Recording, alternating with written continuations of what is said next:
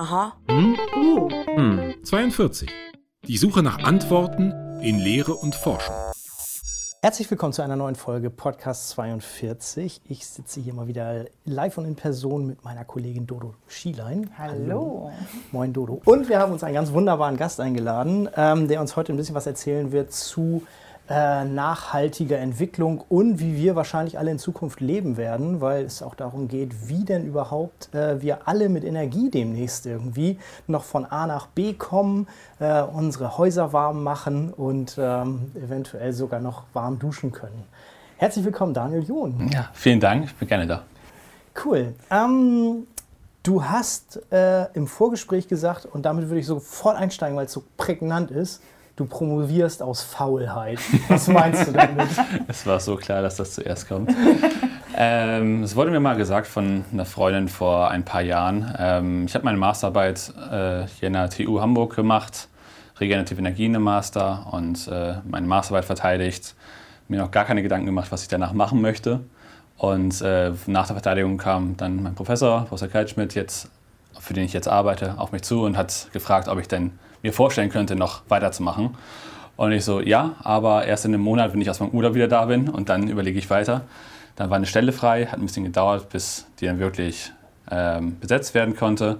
Und habe dann ein paar Monate später angefangen und äh, bin dann so reingeschlittert und habe dann da versucht, meine Rolle zu finden.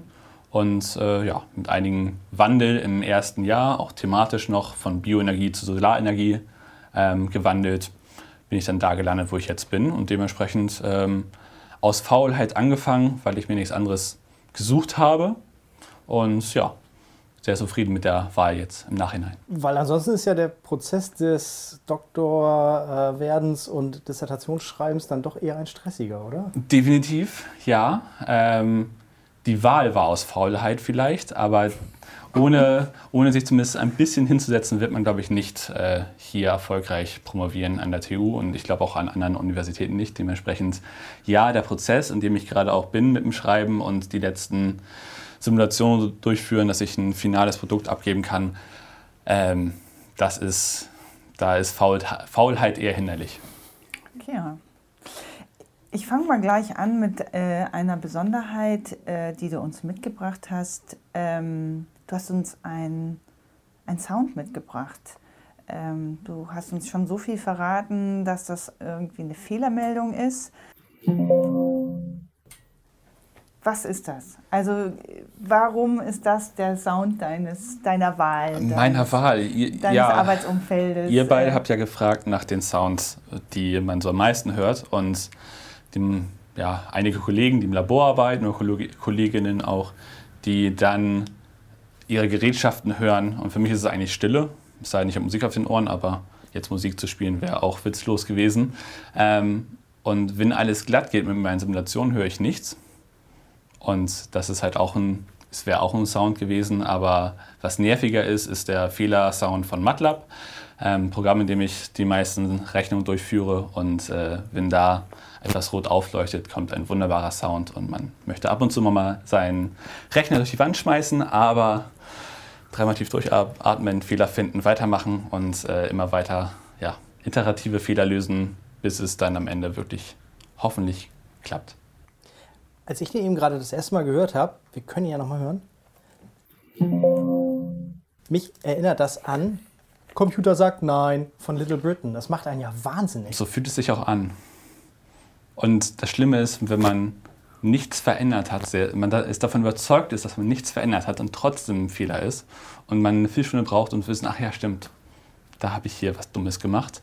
Also eine Viertelstunde lang immer nur den Fehler gehört, weil man einfach nicht zu Ende gedacht hat oder den Fehl, äh, irgendwas geändert hat, was man vergessen hat. Und äh, ja, es macht einen sehr wahnsinnig. Es ist äh, Frustrationstoleranz ist ähm, in solchen Fällen wichtig und von Vorteil. Simulation klingt ja jetzt so, dass das, äh, also ist das groß? Musst du mehrere Minuten, Stunden auf so ein Ergebnis warten oder geht das relativ schnell? Ähm, Stunden wären schön. Meine Rechnung, die ich gerade auf dem High-Performance-Cluster der TU laufen lasse, äh, haben eine Laufzeit von drei Wochen. Ähm, das sind, ich habe halt eine einzelne Rechnung das müsste ich ganz groß ausholen äh, für, für mein Thema.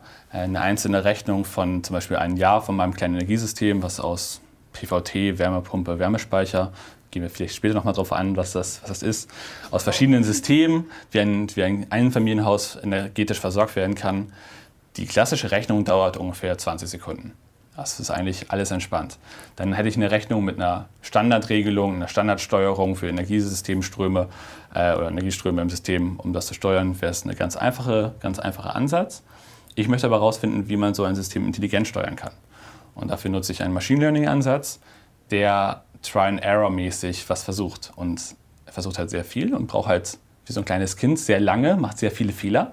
Zum Glück höre ich dann nicht jedes Mal diesen Error-Sound, sondern einfach nur, er kriegt eine, eine Bestrafung oder eine kleinere Belohnung. Der Agent, der sich dann halt dieses System zurechtspielt. Und damit er das lernen kann, darf er halt ein bisschen häufiger probieren. Und das dauert dann doch alles ein bisschen länger. Und damit ich auch noch, ich weiß auch noch nicht, wie mein Agent aussehen soll. Deswegen gibt es ein paar, es nennt sich Hyperparameter. Und das kann man sich so vorstellen, jede Person kann einen Marathon laufen, aber Personen mit längeren Beinen sind vielleicht schneller. Und wie lang so ein Bein ist, wie schnell man laufen kann, das sind diese Hyperparameter für den Agenten, der trainiert wird. Das ist alles recht kompliziert, ich weiß. Ähm, aber um das rauszufinden, das ist auch ein, ein Prozess und so eine ganze Rechnung, die als ganze Simulationspaket abgeschickt wird, wo ganz viele Einzelrechnungen sind, wo Tausende von Jahren simuliert werden und Hunderte von Agenten, bis am Ende rauskommt, hier dieser eine Agent, so heißen die, die Steuereinheiten dann, der kann das System vorteilhaft, günstiger, emissionsärmer äh, oder sonst wie steuern. Es dauert aber leider drei Wochen. Okay. Zu viel? Jetzt sind wir auf jeden Fall schon mal ganz tief drin und wir sind auch, wie du hörst, ganz schweigsam. Sprachlos. Weil äh, da doch noch mal ein paar Informationen, glaube ich, äh, mitgenommen werden müssen, die wir auch den Hörern ähm, nicht vorenthalten wollen. Genau, vielleicht um dann äh, mal so ein bisschen von Anfang an zu berichten, wie du sozusagen zu diesen Beschreibungen kommst. Ähm, genau, woher kommst du? Wie, wie kommt es, dass du hier an der TU bist? Du hast uns ja auch schon mal kurz erzählt, dass du ja ähm, quasi von deinem Prof, äh, Professor Kaltschmidt, äh, nach deiner Masterarbeit angesprochen wurdest, ähm, hier weiter zu arbeiten und zu promovieren. Aber was genau eigentlich so dein Themenfeld ist, wissen wir noch nicht ganz genau. Stefan hat auch ein bisschen was dazu gesagt, aber erzähl doch noch. Ähm, mein Themenfeld inhaltlich waren oder sind PVT-Systeme, steht für photovoltaisch-thermisch. Mhm. Ähm, ist wahrscheinlich in den Medien jetzt auch mittlerweile Photovoltaik, die aus Sonnenenergie direkt Strom zu erzeugen, die großen schwarzen äh, Flächen auf dem Dach, die dann halt direkt Strom äh, versorgen. Ähm, es gibt auch noch Solarthermie. Das ist dann quasi nicht der Gegenpart, aber die andere Seite der Medaille, wo Wärme erzeugt wird durch Solar. Für Warmwasser, meistens entweder als Flachkollektoren oder mit Röhren. Das sieht man auch so. Ja, da sieht man ganz viele Röhren auf ja. dem Dach. Mhm. Ähm, und Strom ist an sich wertvoller, weil Strom halt alles andere machen kann, Wärme nicht. Mhm. Strom bei der Umwandlung von Photovoltaik hat man allerdings von der Solarenergie nur 20 Prozent kommen als Strom raus. Wenn man das mit Solarthermie macht, kriegt man 60 Prozent der Energie als Wärmeenergie raus. An sich ist es ja immer, was will man haben? Wenn man sich allerdings so Hamburger Raum anguckt, man hat ein, die Mietswohnung hier, man hat da zehn Wohneinheiten drin und Dachfläche so wie beim Einfamilienhaus, also ja. relativ wenig Dachfläche pro Person. Mhm. Ähm, und da kann man dann überlegen, hey, machen wir doch dieselbe Fläche auf dem Dach, machen vorne Photovoltaik, ziehen da Strom raus und auf der Rückseite nehmen wir noch eine Kühleinheit dran und ziehen Wärme raus. Mhm. Weil wenn man sich vorstellt, kennt ihr vielleicht auch, eine schwarze Fläche in der Sonne ja. wird recht heiß. Und Photovoltaik hat die Eigenschaft, dass wenn, also zumindest Siliziumbasierte Photovoltaik hat die Eigenschaft, ähm, wenn es wärmer wird, wird der Wirkungsgrad ein bisschen schlechter. Das heißt, man kriegt zwar mehr Strahlung, mehr Wärme, man kriegt mehr Strom, weil mehr Sonnenenergie kommt auf die Fläche rauf, man kriegt auch mehr raus, aber die Effizienz ist geringer man könnte sogar noch mehr rauskriegen. So, das war der Anfang, an, ganz am Anfang vor mittlerweile vier Jahren der Gedanke. Lass uns doch gucken, wie wir die, die Module besser machen, wie wir mehr Strom rausziehen können und nehmen noch ein bisschen Wärme mit. Das war so der Mindset ganz am Anfang. Sie herausgestellt, ja, okay, wir können ein bisschen mehr Strom rausziehen, aber wir müssen irgendwie die Wärme nutzen. Das ist halt einfach sehr wertvoll für, besonders für, für Hamburg. Wir brauchen recht häufig Wärme, auch im Sommer brauchen wir noch Wärme zum Duschen, im Winter halt oder ja, sechs, sieben, acht Monate des Jahres brauchen wir auch so Wärme, damit wir äh, nicht wirklich frieren. Und wir haben halt die Möglichkeit auf derselben Dachfläche und vor allem bei sehr knappen Dachflächen sowohl Strom als auch Wärme bereitzustellen. Deswegen PVT, Photovoltaik, thermisch, beide Seiten der Medaille zusammengeführt. Okay. Passt.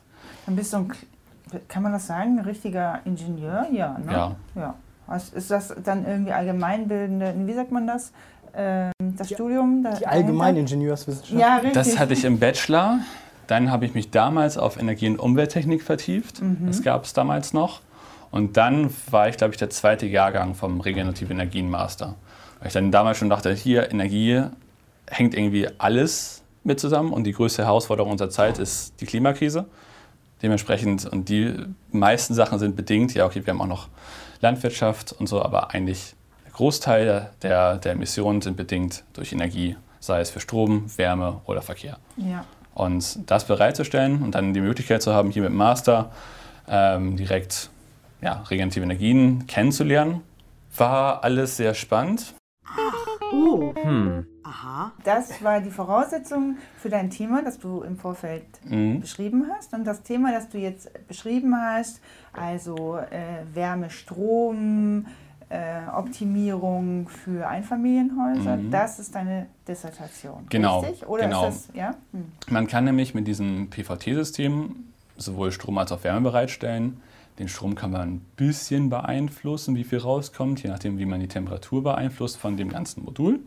Ähm, aber vor allem, was man sich, glaube ich, auch sehr gut bildlich vorstellen kann, ähm, da ist hinten ein Rohr auf der Rückseite, wo Wasser durchfließt, auf, von den PVT-Kollektoren auf dem Dach. Außen, Außenwand ist das außerhalb des Hauses. Genau, außerhalb des Hauses sind dann die Module, diese mhm. großen Flächen. Und vor der Seite sieht genauso aus wie alle anderen PV-Module.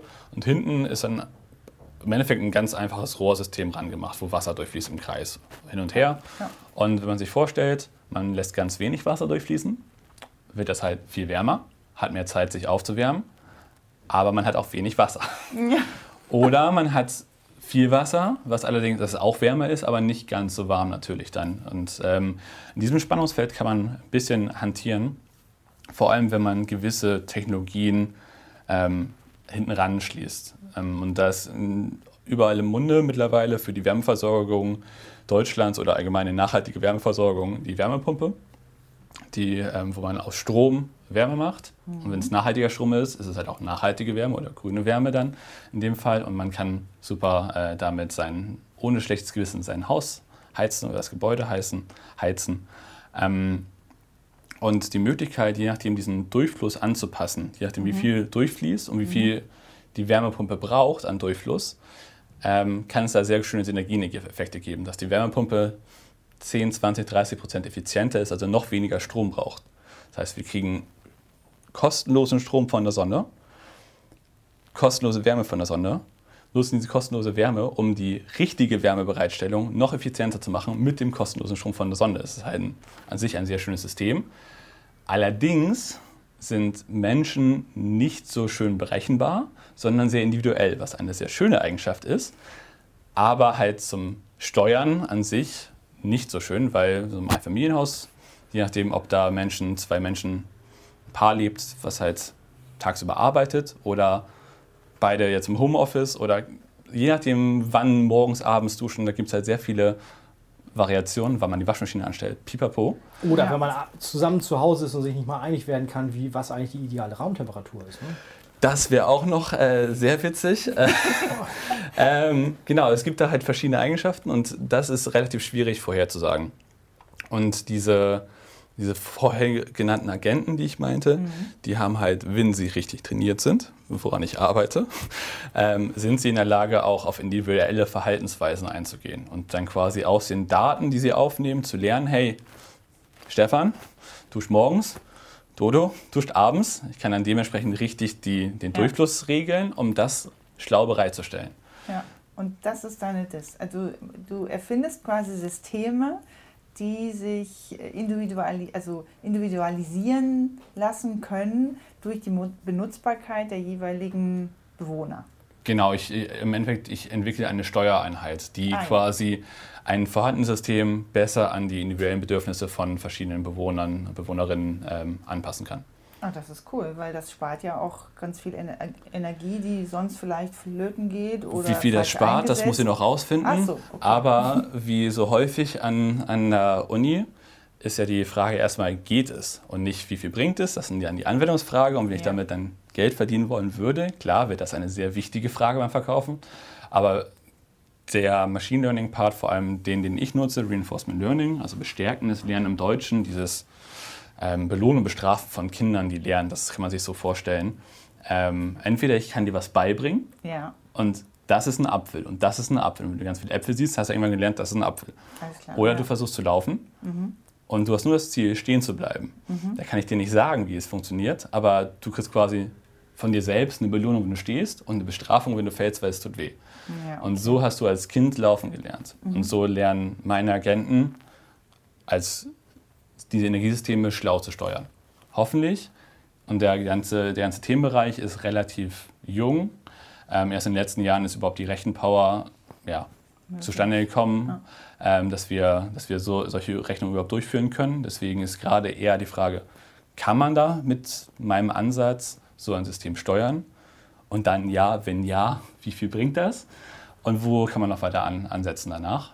Aber genau, erstmal rausfinden, ob es geht und dann wie viel es bringt. Und wann können wir die Ergebnisse erwarten? Ja, ja. ähm, Musst du nicht In antworten. drei Wochen oder in Nö. sechs Wochen oder in neun Wochen. in, äh, ja, ich habe vor, vor drei Tagen habe ich äh, meine hoffentlich meinen finalen Testlauf abgeschickt. Ähm, der sollte dann dementsprechend in 18 Tagen durch sein. Über Weihnachten. über Weihnachten und dann kann ich hoffentlich danach das auswerten, gucken, ob alles richtig war, was ich da eingegeben habe, ähm, ob ich da keine doofen Fehler gemacht habe und dann mir nochmal Pause gebe, um noch einen zweiten finalen Lauf, also wirklich einen finalen Lauf zu starten. Die Hoffnung ist, ähm, Mitte April zu meinem Geburtstag die Erstversion bei meinem Prof abzugeben. Wow, das Ähm, ist ja schon bald. wird, ja, aber wird auch langsam Zeit und ähm, vier Monate Vollzeit arbeiten dran ist halt auch nochmal, wobei nicht Vollzeit dran arbeiten, aber ziemlich viel dran arbeiten, die Wochenenden noch dran arbeiten, ist noch gut, Zeit. gut Zeit. Okay, aber das heißt, ähm, so wie du gesagt hast, wie diese Systeme lernen, ist es quasi so, dass sie erstmal alle falschen Wege ausprobieren müssen, um dann den einen richtigen zu finden. Ist das so Mm, grob? Nicht alle, es gibt ja nicht nur den einen richtigen Weg. Ähm, das ist so ein bisschen ähm, für mich meine persönliche Motivation von, diesen, von dieser Methodik gewesen. Ähm, ganz klassisch ist ja immer gewesen zu optimieren. Man will den besten Weg haben. Und dann hat man ein Energiesystem und man hat alte Lastdaten und alte Wetterdaten und kann dann gucken. Und diese Fahrweise, diese Aktion dann und die Aktion dann und die Aktion dann durchzuführen, das wäre dann am besten gewesen im letzten Jahr. Ja, super. Ja. Und äh, wie mache ich das denn jetzt? Wie mache Ja. ich das morgen? Und welche Entscheidung treffe ich jetzt? Und genau das ist halt die, die Idee halt quasi in dieser Steuerungsentwicklung, das live entscheiden zu können. Ähm, der Agent muss nicht alle falschen äh, au- rausfinden. Ähm, ein paar schon und er wird auch sehr viele falsche rausfinden. Ähm, ist so ein, so ein Abwägen aus, es nennt sich im Englischen Exploration und Exploitation, also Erkundung und Ausbeutung. Anfangs erkundet er wirklich komplett random und versucht alles, erstmal alle Aktionen, die er hat, testet er aus und macht sich so einen Erfahrungsschatz. Okay, die war doof, die war doof, die war doof, die war nicht ganz so doof, die mache ich vielleicht nochmal später. Und dann bei jeder Aktion, die er auswählt, kriegt er Zufallswert, ob er jetzt entweder ent, äh, ausbeuten soll, also das, was er schon gelernt hat, anwenden soll, oder einfach was Neues suchen soll. Einfach eine Zufallsentscheidung. Und dieser, aber dieses Verhältnis von Ausbeutung und, ähm, und Erkundung, das wird halt immer mehr Richtung Ausbeutung im Trainingsprogramm. Also immer mehr Ausbeutung klingt so negativ, aber im, immer mehr im Sinne von, hey, ich habe was gelernt, ich wende es an, als äh, ganz am Anfang erforscht er viel und am Ende nutzt das mehr. Man muss ja nicht alle falschen Wege rausfinden, aber doch schon viele. Okay. das Und es ist uns auch nicht wichtig, den einen guten, genau darauf wollte ich eigentlich hinaus. Es gibt nicht den einen guten Gewinn. Genau, es gibt, es ist nicht, für mich ist nicht wichtig, den besten Weg zu finden, sondern sichere, gute Wege, die besser sind als der Status quo. in meiner Regelung, die ich entwerfe, ähm, habe ich eine Referenzregelung, die so verbaut wird. Das ist der Referenzfall für mich. Ich muss nicht wissen, wie perfekt möglich es wäre, aber ich will eine Methode entwickeln oder ich habe eine Methode entwickelt und versuche sie gerade nachzuweisen, ähm, die dazu in der Lage ist, sicher bessere Wege zu finden Ah, ja. als ja. der Standardweg. Ja. Und ist das vor allen Dingen Mathematik, was du da machst? Eigentlich alles. Oh, Also jede Gleichung, jede Energiegleichung, jedes, jede Modellierung ist ja, sind ja Formeln, sind Gleichungen, die man irgendwie in ein Programm eingibt. Ähm, das war anfangs, dieses Energiesystem zu bauen. Die PVT-Modelle und Wärmepumpe als Modell sind halt alles Gleichungen. Das heißt, jetzt wird das System simuliert, also alle Gleichungen werden nacheinander ausgeführt. Der Agent kriegt, in dem bei mir zum Beispiel eine, als Zahl die Temperatur, die Strahlung, aktuelle Last, Temperatur im Wärmespeicher, so ein paar Zahlenwerte. Und daraus ist der Agent das ist im Endeffekt nur ein künstliches neuronales Netz. Ähm, das sind auch nur, klingt immer sehr mystisch, aber es ist eigentlich dann auch nur Zahlenwerte, plus und mal, plus und mal, plus und mal und ganz viel. Da kann man schon sagen, das ist sehr, sehr viel. Mathe, wenn man sagen will, plus und mal ist ganz viel. Das sind auch sehr viele Rechnungen. Am Ende kommt aber ein Zahlenwert raus. Und dementsprechend sagt er dann, okay, ich mache die Aktion. Und dann kriegt er, gibt er die Aktion wieder ans System zurück. Das heißt, äh, das System führt diese Aktion aus. Und er kriegt dann halt einen Zahlenwert zurück. Die Kosten zum Beispiel in dieser Stunde. Wie teuer war meine, mein, meine Energieversorgung für das Gebäude? Und wenn er halt eine gute Entscheidung getroffen hat, waren es geringe Kosten. Und wenn er halt nachts doofe Entscheidungen getroffen hat, wo kein, keine Sonne scheint, dann ist es halt teurer. Das ist wie mit unserem Podcast. 42, ne? Ich dachte jetzt, du sagst, die haben auch schon nachts sehr viele doofe Entscheidungen getroffen. Sowieso. Aha. Das führt uns so ein bisschen dahin, ähm, wie wir uns eigentlich kennengelernt haben. Und Ja. zwar, äh, um deine Doktorarbeit auch schreiben zu können, äh, bist du in verschiedenen Projekten unterwegs. Unter anderem hast du ein Projekt für die Hamburg Open Online University gemacht. Genau, Und das nennt sich Mobilecast. genau. Und jedes Mal, wenn ich dich auf dem Gang getroffen habe, muss ich ganz ehrlich gestehen, haben wir uns verquatscht, weil ich das Gefühl habe, dass du eine der wenigen Personen bist, die eine ziemlich konkrete Vorstellung davon haben, in was für einer Welt wir eigentlich demnächst leben werden. Was wahrscheinlich damit zu tun hat, dass du dich damit beschäftigst, wie eigentlich die Energieversorgung und überhaupt äh, alles, was wir für also wir brauchen ja quasi für alles Energie. Also ob wir jetzt irgendwie Netflix gucken oder mit dem Auto durch die Gegend fahren, von A nach B kommen, ob wir uns entscheiden, den Zug zu nehmen äh, oder ob wir äh, sagen, äh, wir wollen ein Haus warm oder kalt haben, äh, ob ich jetzt irgendwie den Ofen anwerfe und äh, den Wald vor meiner Haustür verfeuer oder dann das über deine Photovoltaikanlage irgendwie tue. Ähm, da habe ich mit sehr vielen Leuten sehr viele Diskussionen und du bist da sehr klar, was, äh, wie diese Welt eventuell aussehen könnte. Also Wie wahrscheinlich sie nicht, aussehen was, müsste. wahrscheinlich nicht, was die politischen Entscheidungen angeht, das haben wir ja alle nicht in der Hand, aber ähm, welche ingenieurswissenschaftlichen ähm, Dinge notwendig wären, damit wir quasi alle regenerativ leben können. Ja. Hast du eine Frage? ja, ich, ich habe mich gerade um Kopf und Kragen geredet. Ähm, ja, ich habe eine Frage. Und zwar ähm, die spannende Frage des Energiemixes. Wie ist es denn nun? Wie ist der Energiemix oder wie sollte er Wie sein? wird er sein?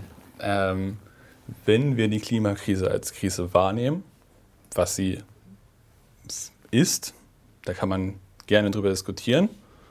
Also kann viel diskutieren und am Ende muss man es anerkennen, weil die Datenlage so unglaublich eindeutig ist. Wir müssen was machen. Wir haben uns verpflichtet. Das Bundesverfassungsgericht hat der letzten Regierung ähm, deren Klimapaket um die Ohren gehauen, weil es nicht verfassungskonform war, was halt schon mal eine sehr klare, große, wichtige Aussage ist. Wir müssen nachhaltig werden, wir müssen ein nachhaltiges System haben. Also die Frage, wie es aussehen wird, ist relativ einfach, weil wir halt müssen und alles andere wird teurer sein. ich glaube, du wolltest auf einige Punkte hinaus, die wir schon auf dem Gang gesprochen haben. Und ich überlege gerade, wie ich man die am, am schönsten Nein, also, zusammenfassen kann. du hast es vorhin ja schon so ein bisschen gesagt. Also äh, wenn, man, wenn man quasi ähm, äh, den Strom schon aus nachhaltigen Energien gewonnen hat, ist es gar nicht mehr so dramatisch, ob ich jetzt viel oder wenig Strom brauche. Mm, Ähm, Wenn in einem perfekten nachhaltigen System, irgendwann ja.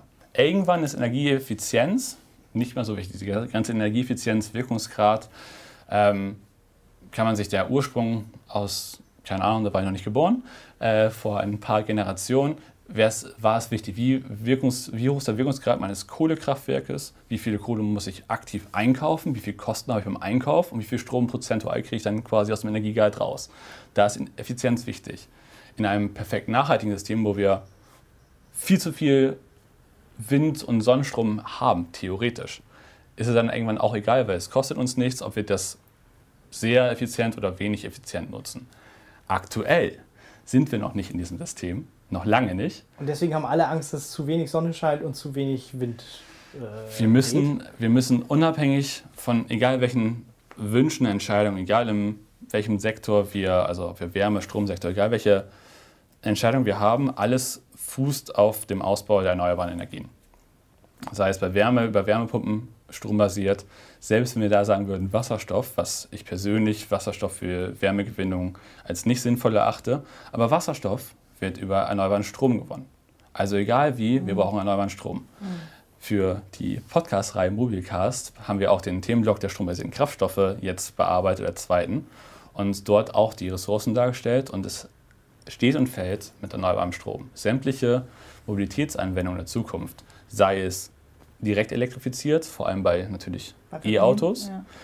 oder Wasserstoff ähm, für entweder Brennstoffzellenautos oder eventuell auch Mittelstreckenflugzeuge oder wirklich PTL, Power to Liquid, beziehungsweise strombasierte Kraftstoffe, die halt synthetisch gebrautes Kerosin, ganz, wenn man genaueres wissen will, gerne beim Mobilcast einschalten. Kommen wir gleich zu. Ich wollte gerade sagen, ich hätte jetzt auch gefragt, was meinst du mit strombasierten Kraftstoffen? Ja, das, Also, das kommt. Das kommt, ähm, aber egal wie, wir brauchen für alle Sachen erneuerbaren Strom. Das ist egal wie das System aussehen wird. Ich habe für mich einen, einen, einen Blick im, im ein, ein System im Kopf. In der Arbeitsgruppe bei uns, äh, bei, in der Arbeitsgruppe Energiesysteme im Institut, äh, mit den Kollegen wissen wir, diskutieren wir natürlich sehr viel darüber, was notwendig ist und was wir erreichen wollen und wie wir da am schlausten hinkommen. Und wir sind natürlich als Ingenieure und Ingenieurinnen von den Zahlen getrieben, Effizienz äh, getrieben und versuchen da möglichst gute Systeme zu machen. Ähm, und unser Ziel dahinter ist eigentlich, je effizienter wir, wir aktuell mit Energien umgehen, desto weniger erneuerbaren Strom brauchen wir, weil wir halt einfach schlauer damit umgehen. Wenn wir unglaublich viel erneuerbaren Strom hätten, wäre es egal.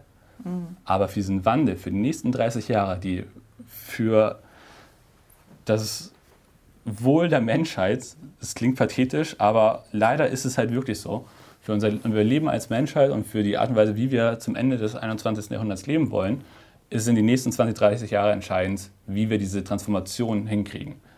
Ob wir jetzt noch 20 Jahre Kohlestrom und Kohle in die Luft blasen, um damit Wasserstoffautos äh, anzutreiben, wäre halt, wär halt extrem sinnfrei. Da muss ich leider so, ich weiß es vielleicht nicht, äh, Naja, also doch, Aber- man, das, ist ja, das ist ja vollkommen einzusehen. Ähm, ich bin gerade am überlegen, äh, dieser, dieser Transformationsprozess, also es ist ja ähm, auch unfassbar interessant, dass man ja dann mal ausrechnen müsste, wie viel erneuerbare Energien brauchen wir eigentlich. Also da sind wir ja dann quasi bei der Photovoltaikanlage auf dem Dach. Also äh, wahrscheinlich wird es in 20, 30 Jahren vollkommen normal sein, dass ähm, man quasi seinen einen Teil der Energie in seinem Haus oder seiner Wohnung selbst erzeugt. Ja, wenn man das Privileg hat, ein Einfamilienhaus zu besitzen, und dann gehört man ja in unserer Gesellschaft schon zu den privilegierten Menschen, ähm, die Eigentum wirklich besitzen können, ähm, und dann keine Photovoltaik aufs Dach setzt, ist es zum einen persönlich eine schlechte Entscheidung, weil man einfach sehr, sehr viel Geld damit spart mittlerweile, mit den eigenen, eigenen Strom zu erzeugen. Also das und systemisch. Man hat dann auch eine Verantwortung und kann halt Last tragen. Und man spart dabei, wie man die Welt ein kleines bisschen rettet. Also sowohl betriebskostentechnisch und rein ration, rational als auch moralisch kommt man jetzt schon eigentlich kaum drum rum. In Zukunft, wenn Regularien anziehen und man äh, die Solarpflicht aufs Dach macht, ja, wird es vielleicht noch ein bisschen mehr Aufschrei geben, aber die Entscheidung, PV aufs Dach zu setzen, ist in ja. 99,9% der Fälle für die BetreiberInnen des Gebäudes von Vorteil. Na klar gibt es auch ganz harte Fälle, wo man natürlich immer entscheiden muss, deswegen sind solche Regularien immer schwierig. Ähm, aber ja, in, in 20, 30 Jahren werden wir das auf dem Dach haben. Wir werden die Energie bereitstellen müssen.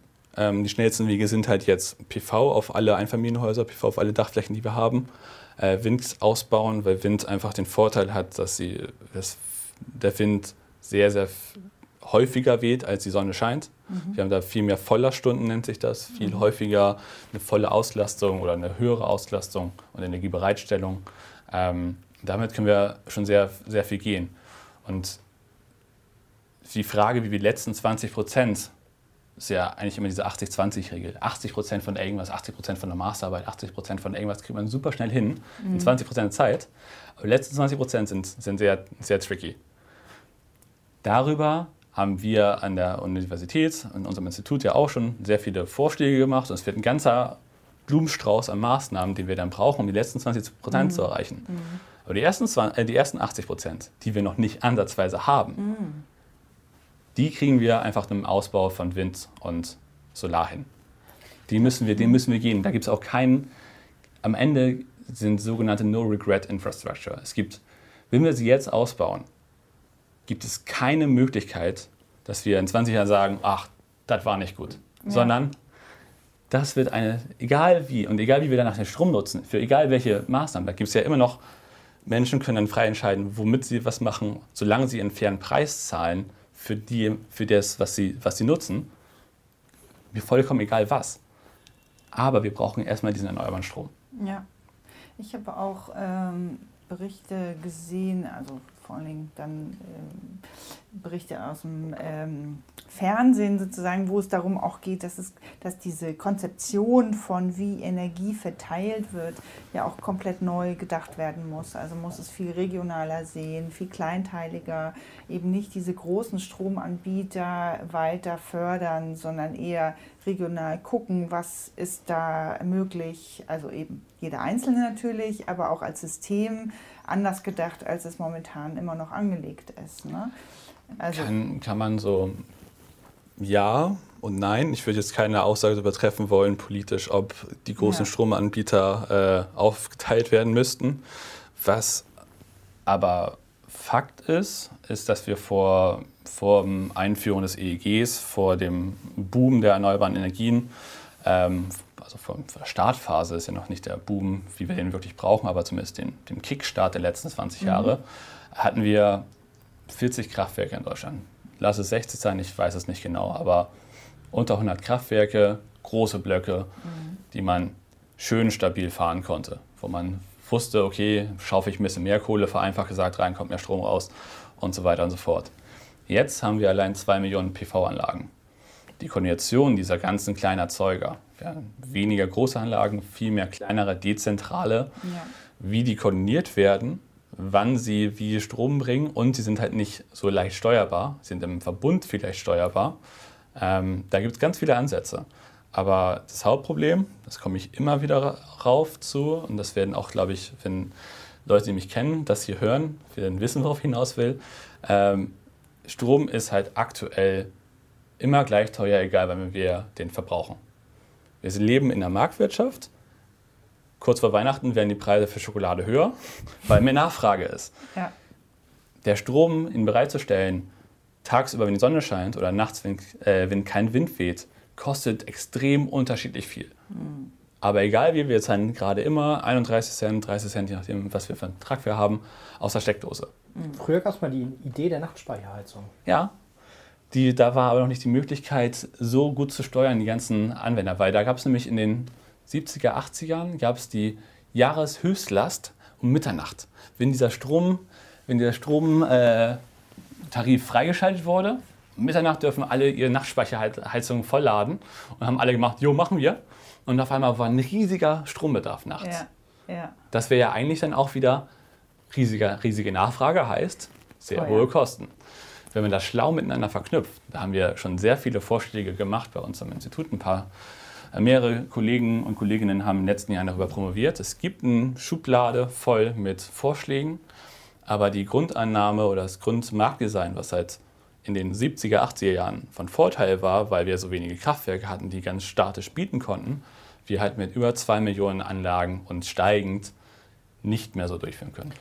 Aber das, was du im Kleinen quasi für deine PV-Anlage, als wo du einen Agenten quasi trainierst, ähm, das ist ja eigentlich ein ganz plitscher Ansatz, um es quasi auch zu skalieren. Also man könnte sich ja Agenten für alles Mögliche vorstellen. Da hat ein Kollege vor ein paar Jahren, äh, der hat auch, ähm, das ist dann die Spieltheorie, ähm, dass man verschiedene Systeme miteinander kombiniert, um quasi durch ein, dadurch ein sogenanntes Nash-Gleichgewicht zu erhalten. Und zwar, dass alle ihre beste, ihren besten Fahrplan, ihre beste Lösung, ihren günstigsten Fall oder emissionsärm, man könnte ja auch anders mal optimieren in Zukunft und nicht immer nur Kosten senken, sondern Emissionen senken, aber das ist ein ganz verwegener Anschla äh, An Ansatz. Ähm, wenn wir Kosten senken wollen, zum Beispiel von einem System, könnten wir halt mit, so ein, mit solchen Kommunikationen zwischen verschiedenen Einheiten, verschiedenen Agenten äh, dazu führen, dass halt alle günstiger werden.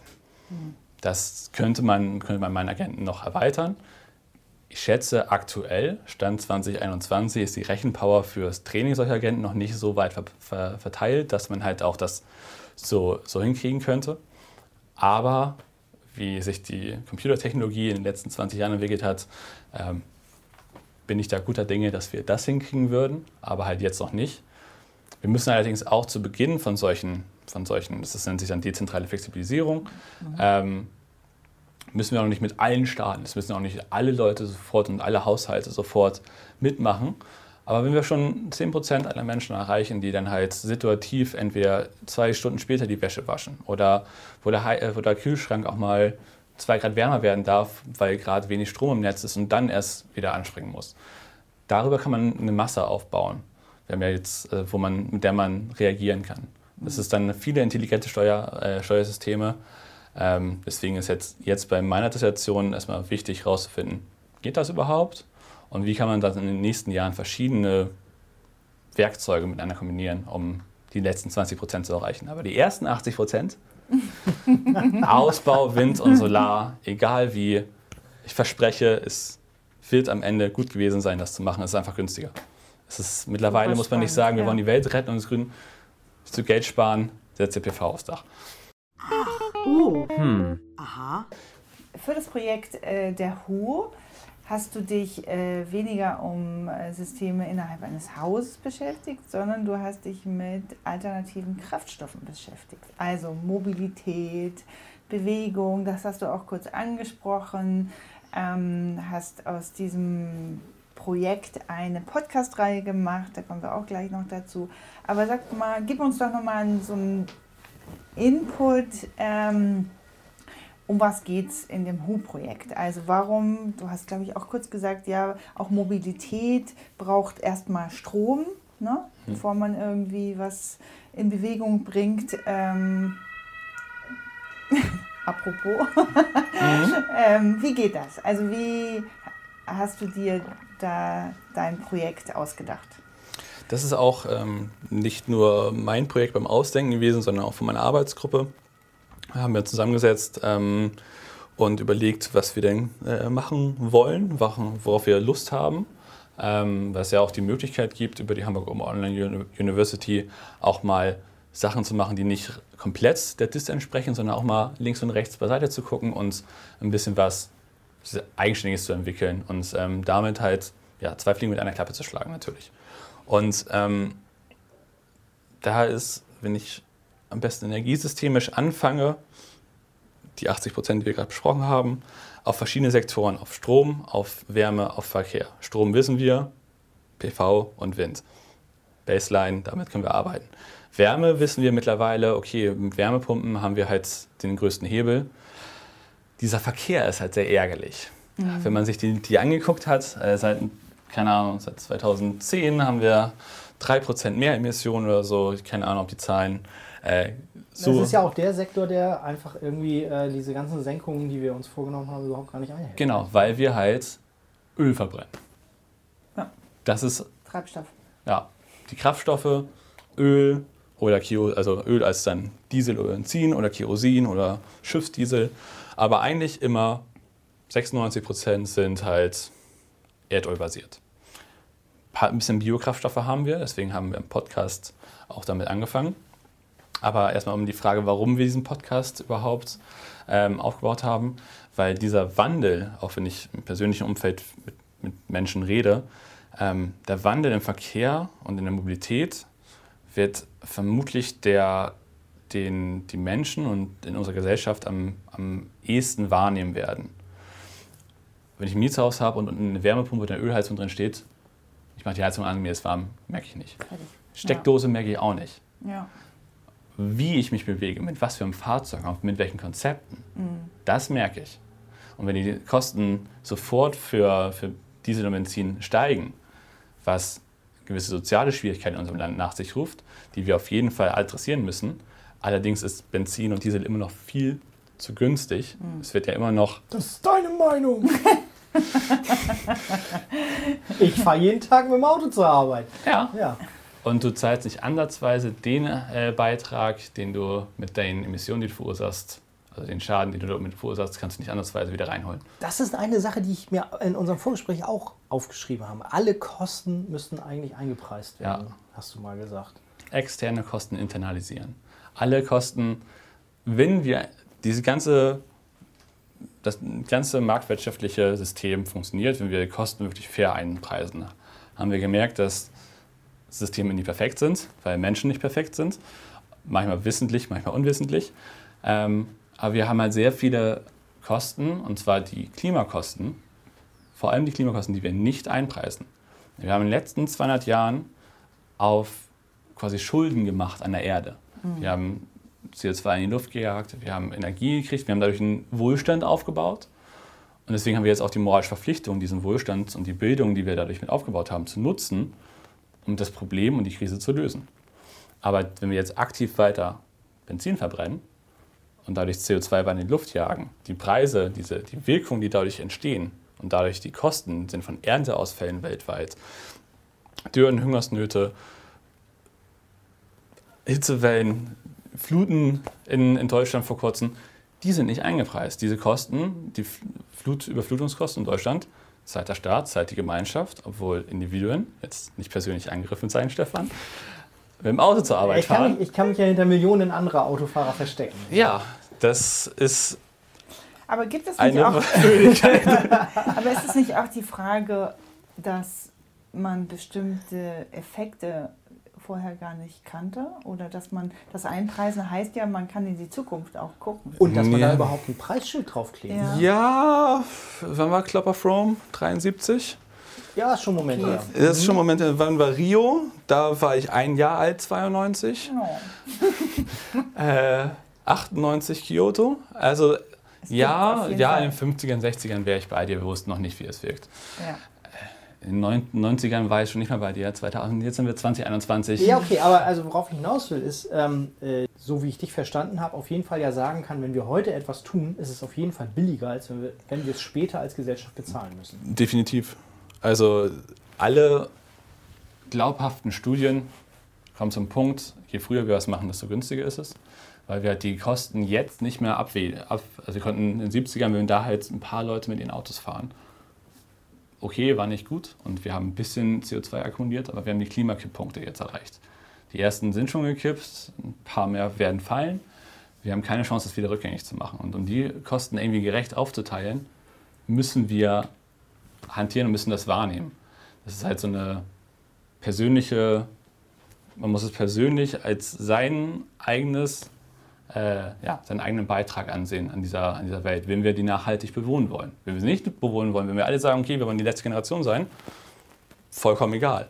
Wenn wir allerdings wollen, dass zukünftige Generationen dieselben Möglichkeiten haben wie wir, was das Bundesverfassungsgericht ganz klar gesagt hat. Das ist ja auch eine neue Auslegung überhaupt der Verfassung gewesen. Also das ist ja revolutionär. Ja. ja. das ist ein Generations.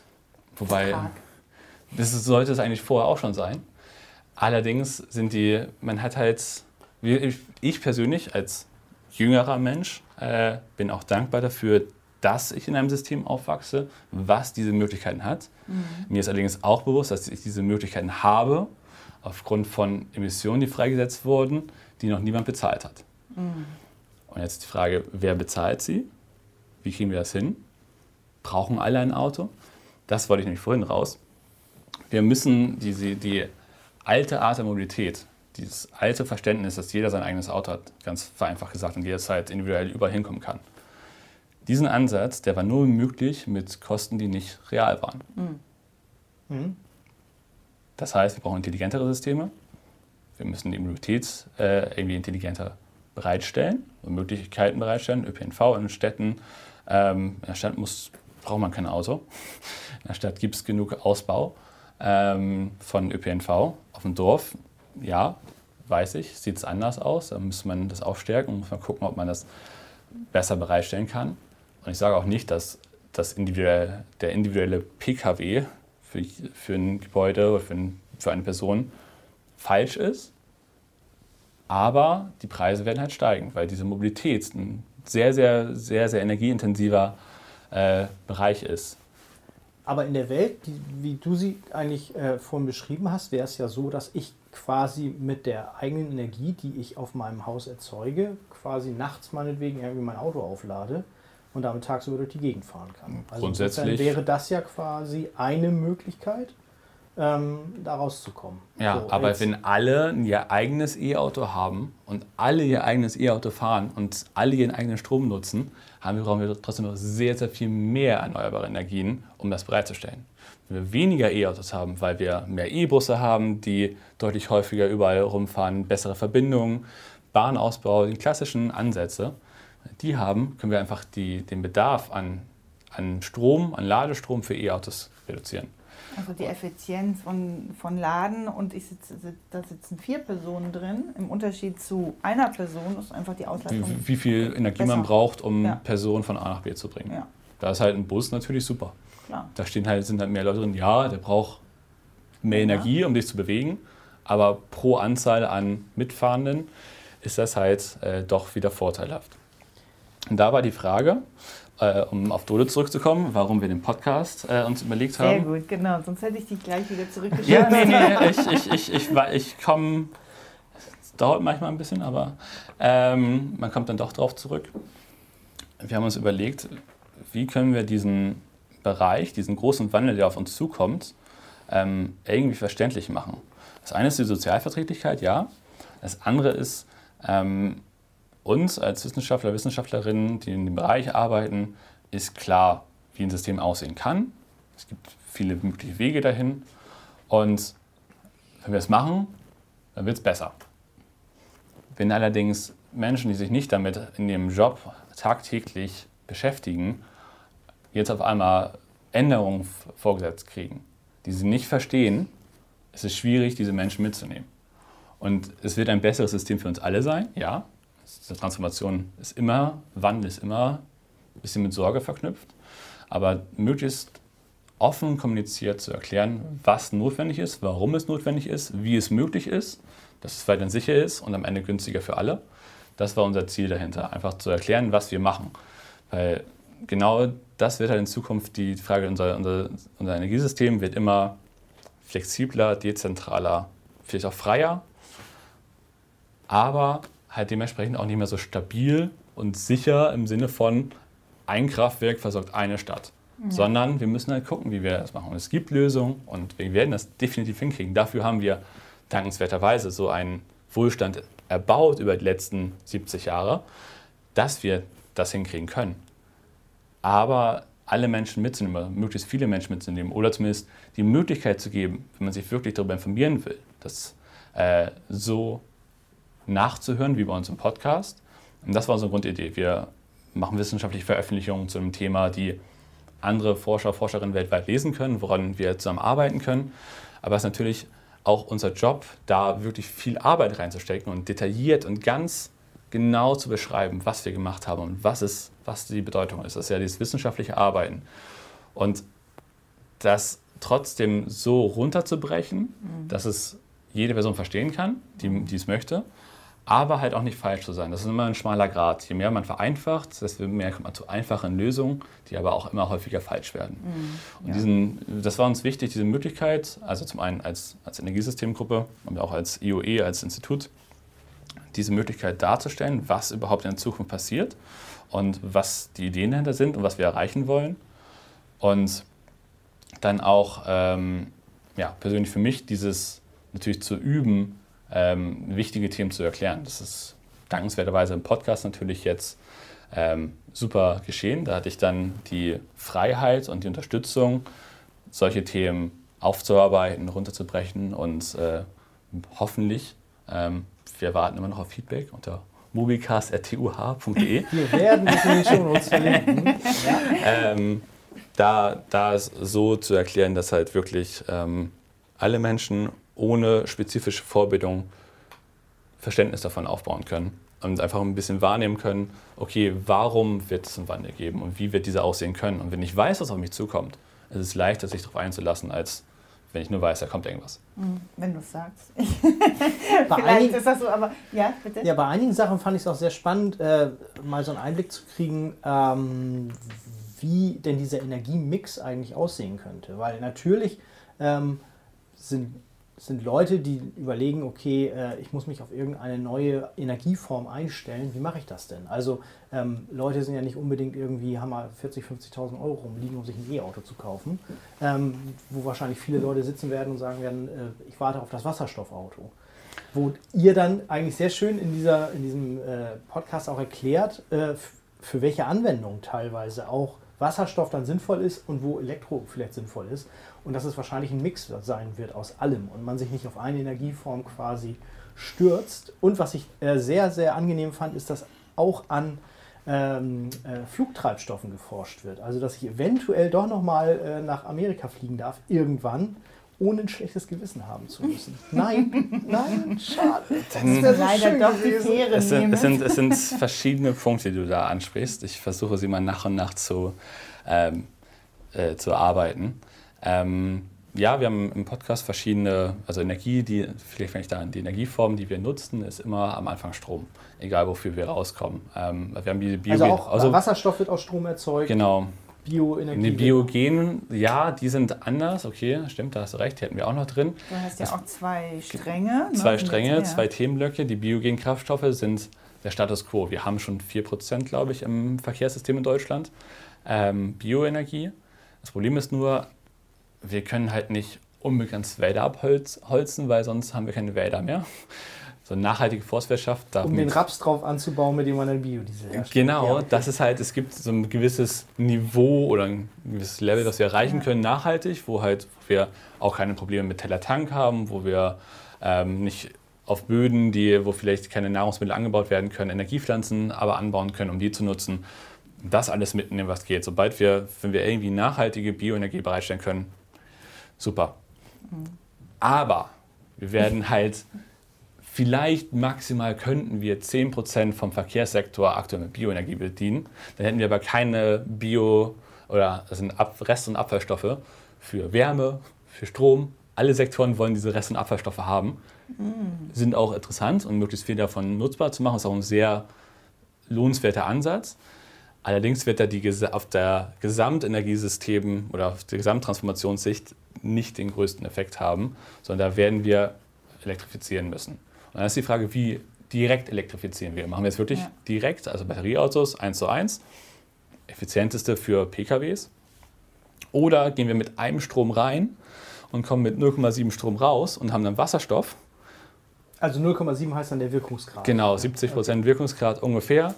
Ähm, kann man auch machen. Das ist schon mal, erstmal braucht man aber schon mal anderthalb mal so viele Anlagen. Mhm. Allein wenn wir ein Wasserstoffauto zum E-Auto haben, brauchen wir anderthalb mal so viele Anlagen äh, an erneuerbaren, zur Erzeugung erneuerbaren Energien, um das bereitzustellen. Das ist schon mal 50 Prozent plus. Und wenn wir dann noch weitergehen Richtung strombasierte Kraftstoffe aus Wasserstoff und CO2 und dem Strom, ein klassisches Kerosin oder so zu synthetisieren, geht auch nachhaltig, wenn wir nachhaltigen Strom haben. Das, da fallen dann keine zusätzlichen Emissionen bei der Herstellung an.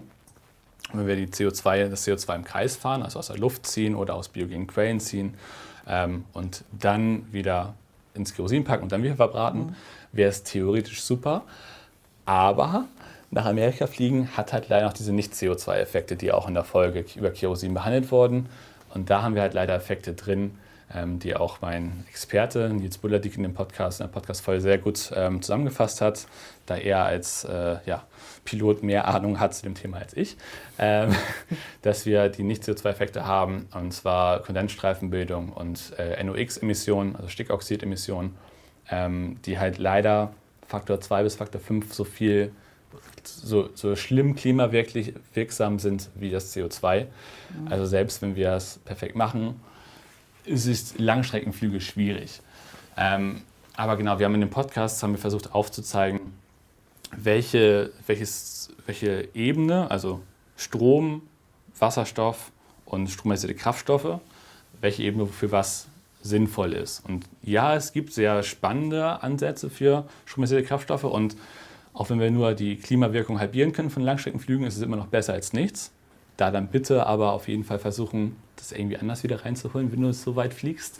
äh, ich war noch nie in Amerika, muss ich dazu sagen. Ja. Du sollst, auch, du sollst auch hier nicht der Boomer sein.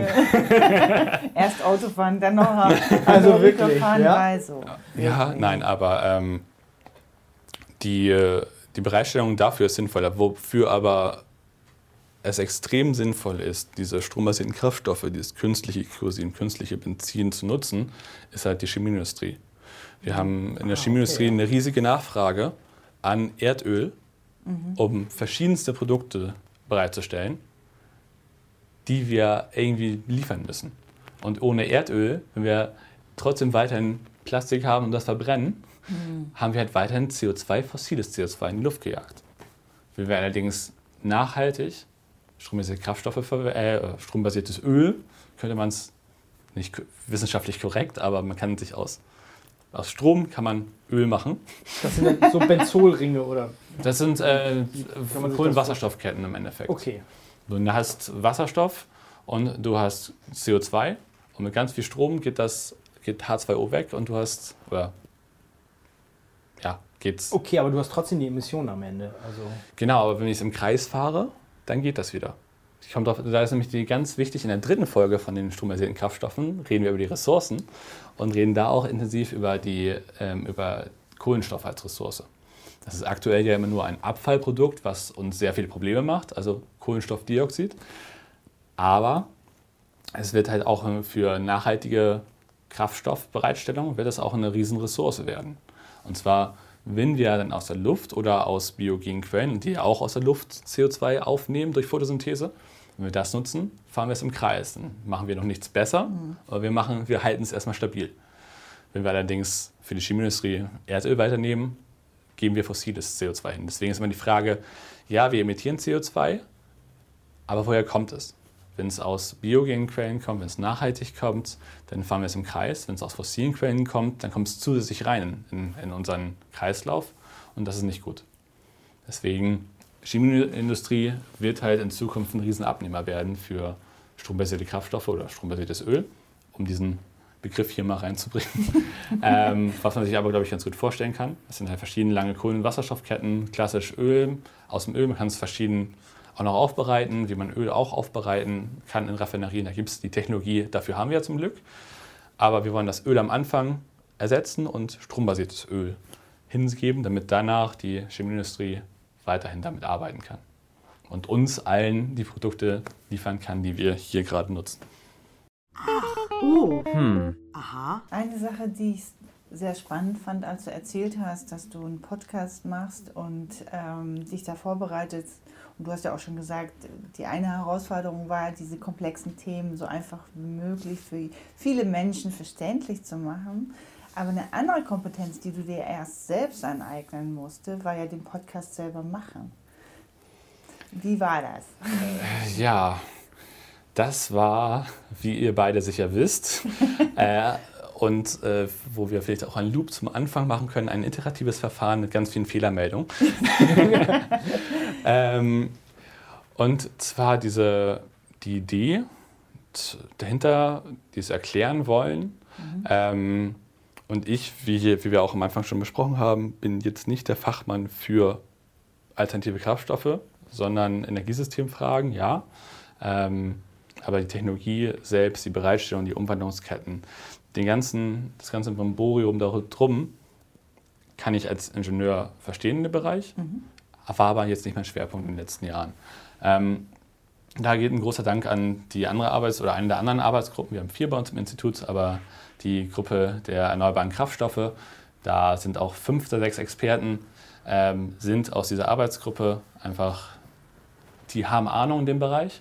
Und da konnte ich durch viele Gespräche zwischendurch ähm, sehr viel erfahren. Ich hab, konnte für mich ähm, ja, erarbeiten, was wollte ich was wollte ich den HörerInnen mitgeben mit den Folgen? Was, was sind die Lernziele gewesen? Das ist ja auch zum einen, ja, soll es angenehm zum Hören sein, aber wir machen ja auch hier Hamburg Oman University, wir wollen ja auch irgendwie Lehre äh, mhm. digitalisieren und aber auch an die Öffentlichkeit bringen. Dementsprechend, welche Lernziele wollte ich immer erreichen? Und das dann halt quasi von ganz großen Gedanken zu gliedern. Okay, erste Aufteilung, biogene Kraftstoffe, strombasierte Kraftstoffe. Und dann okay, wer soll eigentlich dabei sein? Mhm. Alle, die Eltern der Studierenden, einfach mal, was, was machen unsere Kinder eigentlich, was lernen die? Das kann man immer ganz gut so hier daran, das wurde mir gerade noch komplizierter erklärt. Jetzt kannst du es dir auch anhören, Mama, Papa. So, der eine, das der als eine, Zielgruppe, ne? Wofür als, kriegst als du eigentlich Ziel, dein Studiengeld? Genau. genau, genau. Einfach, es fällt extrem schwierig, wenn man, äh, es fällt extrem schwer in so einem Bereich zu erklären, was man eigentlich macht, wenn man es irgendwie, wenn man noch nicht die Fähigkeiten hat das so runterzubrechen und nicht die Zeit und Energie dafür mhm. hat. Ja. die habe ich ja dankenswerterweise im letzten Jahr gehabt, die Zeit dafür, das so runterzubrechen ähm, und zu erklären. Und dann die einzelnen Folgen auszuarbeiten, waren auch viele iterative Loops mit, mit den Experten, ähm, die ich dabei hatte, wo ich Vorschläge gemacht habe, wo wir dann darüber gesprochen haben, wo grundlegendes Verständnis mir nochmal beigebracht wurde, was halt auch für, wir arbeiten im selben Institut, aber eine Person in ihrem Forschungsthema ist natürlich auch so tief drin und kann so klar die Annahmen ziehen und die wichtigsten Punkte ganz klar darstellen. Ähm, und diese, dieses Zusammenspiel und dann auch immer die Interviews war der, der schönste, der interessanteste Punkt am ganzen Podcast. Unglaublich anstrengend, wie ihr beide wisst. Deswegen äh, sehr schön, dass ihr zu zweit seid, äh, die Interviews zu, zu führen. wir, wir wissen schon, dass wir sonst alleine würden wir es nicht durchstehen. Alleine ist das, äh, da schwitzt man ein bisschen mehr. Aber es ist auch ähm, sehr dankbar und ich bin da sehr, ja, sehr dankbar an meine Kollegen, die da mitgemacht haben und sich da auch Zeit und Energie und äh, ja, Übungen investiert haben, das, das zu machen. Ähm, war, das war sehr spaßig. Kann ich empfehlen, das zu machen, einfach auch um diese, was, was Feedback von den Experten im persönlichen Gespräch war, war eigentlich immer, es hat geholfen, nochmal zu reflektieren, was man eigentlich gemacht hat in den letzten Jahren. Mhm. Wir arbeiten hier jahrelang an unserer Dissertation und am Ende hat man Daumen hoch, Daumen runter, ganz grob vereinfacht gesagt. Ähm, aber mal zu, da zu, zu, verstehen, was man eigentlich alles verstanden hat, was man gelernt hat, was man anwenden kann und was man irgendwie auch so zusammenfassen kann, da war von vielen Kollegen Feedback, das war cool, dass man das auch nochmal so gesehen hat, dass das auch Lernerfolg da war, für die Experten sogar und dementsprechend natürlich für mich noch, noch viel größer. Und ich hoffe auch für die HörerInnen ähm, des Podcasts, dass die ja, da auch einiges von mitnehmen können. Und du hast sogar Sprachunterricht genommen. Ja, das war auch eine, äh, wo ich mich auch ein bisschen selbst ähm, motivieren wollte. Ähm, meine Aussprache wurde mir häufiger äh, angemäkelt. Wirklich? Und dann dachte ja, was, was war denn der äh, Schnell und nuschelig. Ach so. Alles typische Norddeutsche. Ja. Das typische Norddeutsche.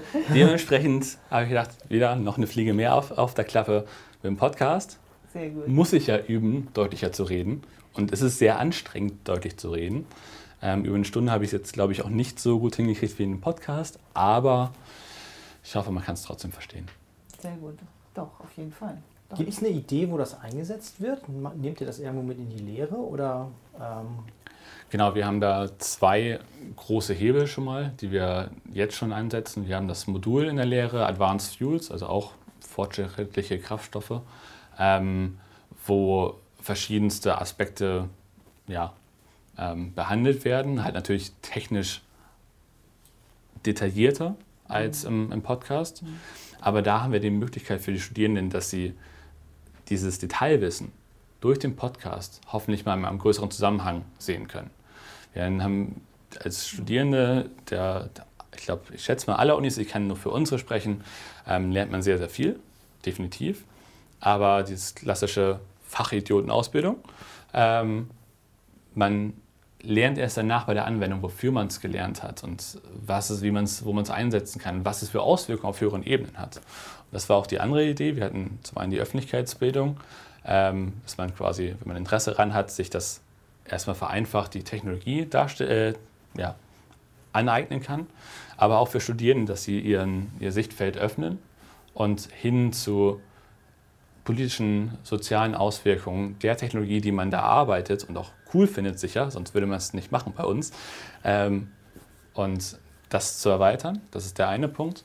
Und der andere ist dann natürlich auch für die Kollegen, die so viel Arbeit geleistet haben, ähm, für den Podcast als Experten, wenn Sie jetzt eine Masterarbeit ausschreiben und ein Studierender oder Studierende anfängt, kann er oder sie sich natürlich den Podcast anhören und da auch erstmal so ein bisschen Grundverständnis für die Thematik äh, erlernen. Also da ist dann quasi Unterstützung bei Studienarbeiten und Regellehre mit Advanced Fuels. Das ist so der aktuelle, äh, der aktuelle Stand. Und dann schauen wir mal, wie es noch weitergeht.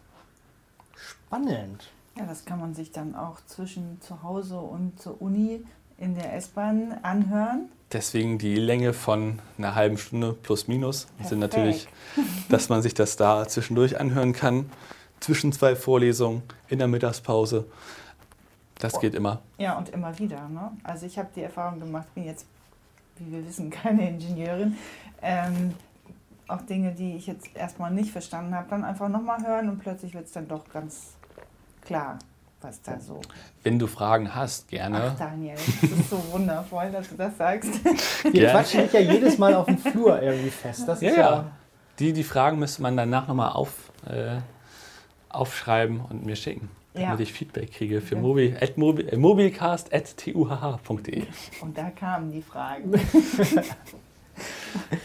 Ja, sehr, sehr gern. Wir werden auf jeden Fall noch mal ein bisschen die Werbetrommel rühren äh, für deinen Podcast, weil das ist ja quasi dann so die Fortführung von dem, äh, mhm. dass wir ja auch nur wieder an der Oberfläche gekratzt haben heute, wie es dann immer so ist und wir mit unseren dilettantischen Fragen. Ach. Das ist ja unsere Methode. Wir fragen so lange, bis wir es verstehen und dann hoffen das, wir, dass deswegen die anderen sind diese Podcasts auch so lang.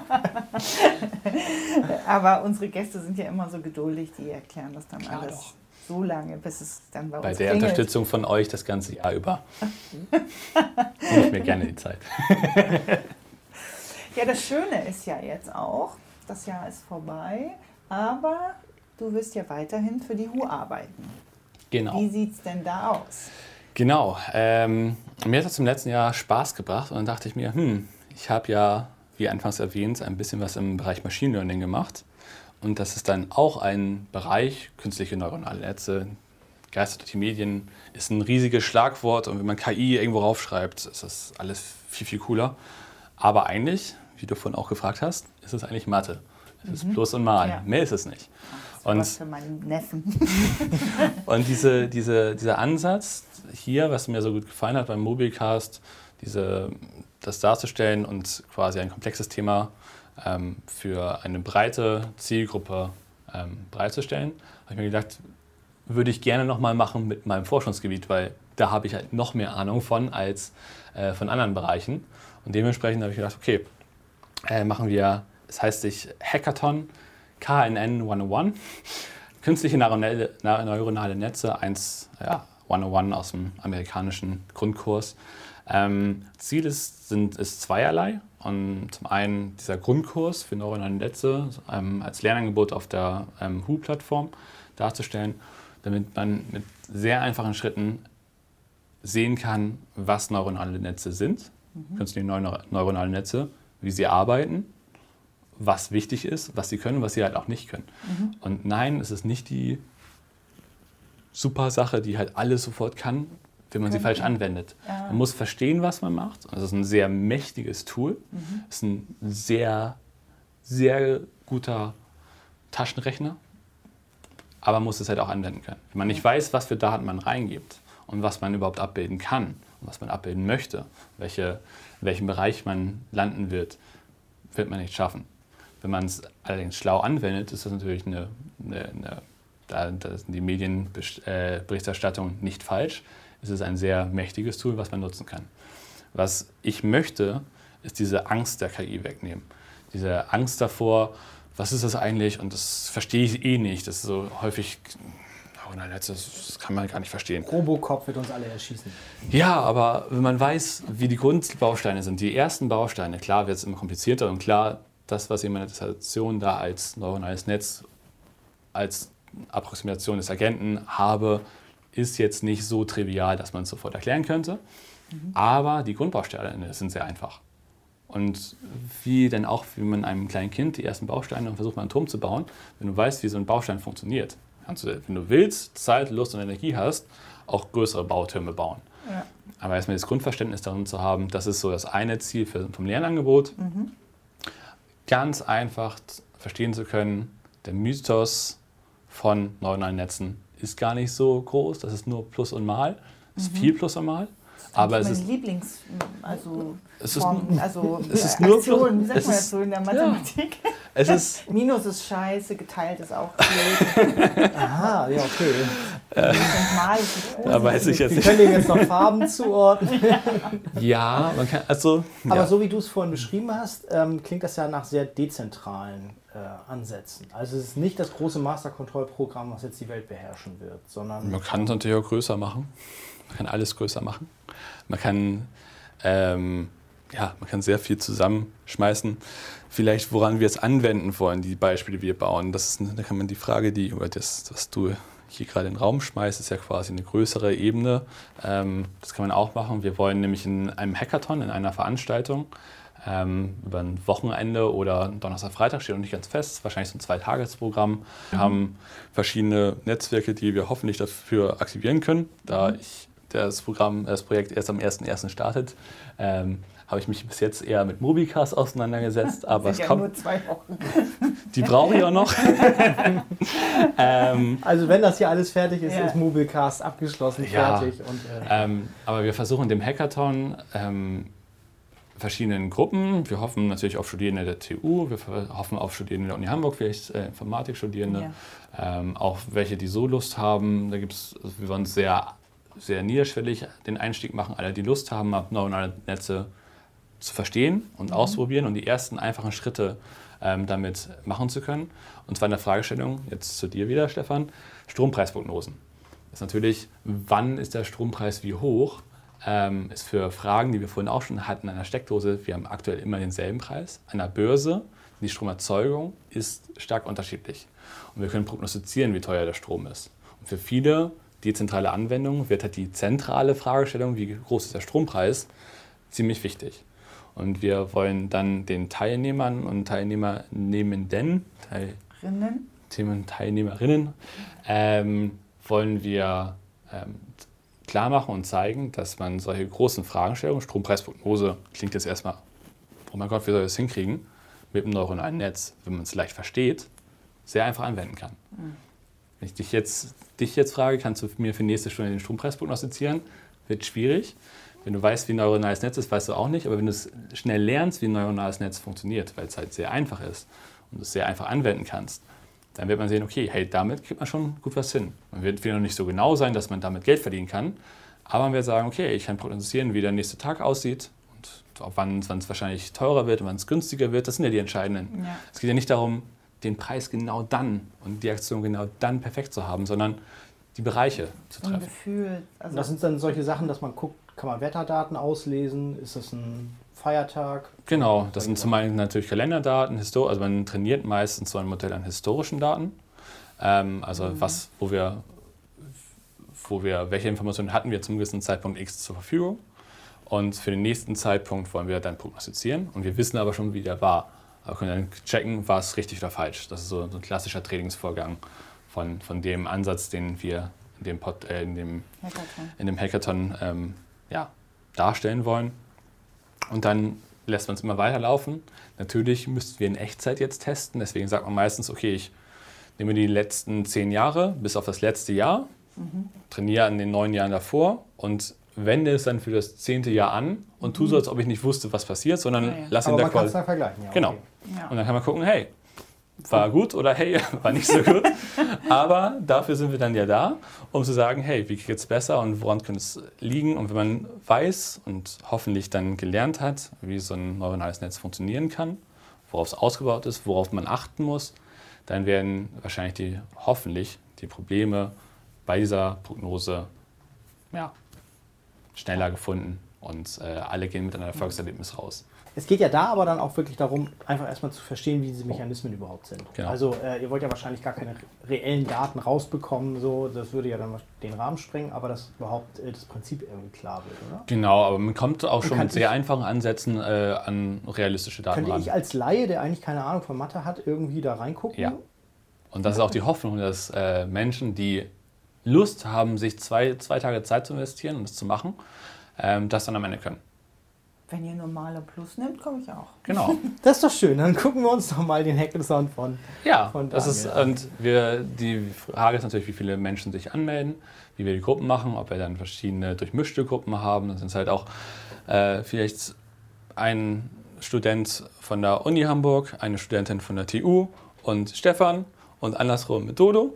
Und dann haben wir halt vermischte Gruppen und können halt alle können voneinander lernen. Oder wir machen wirklich, je nachdem, wie viele Menschen sich anmelden und aus welchen Bereichen, das können wir dann vor Ort, wird kurzfristig dann geguckt, ähm, wie die natürlich sich dann aufteilen.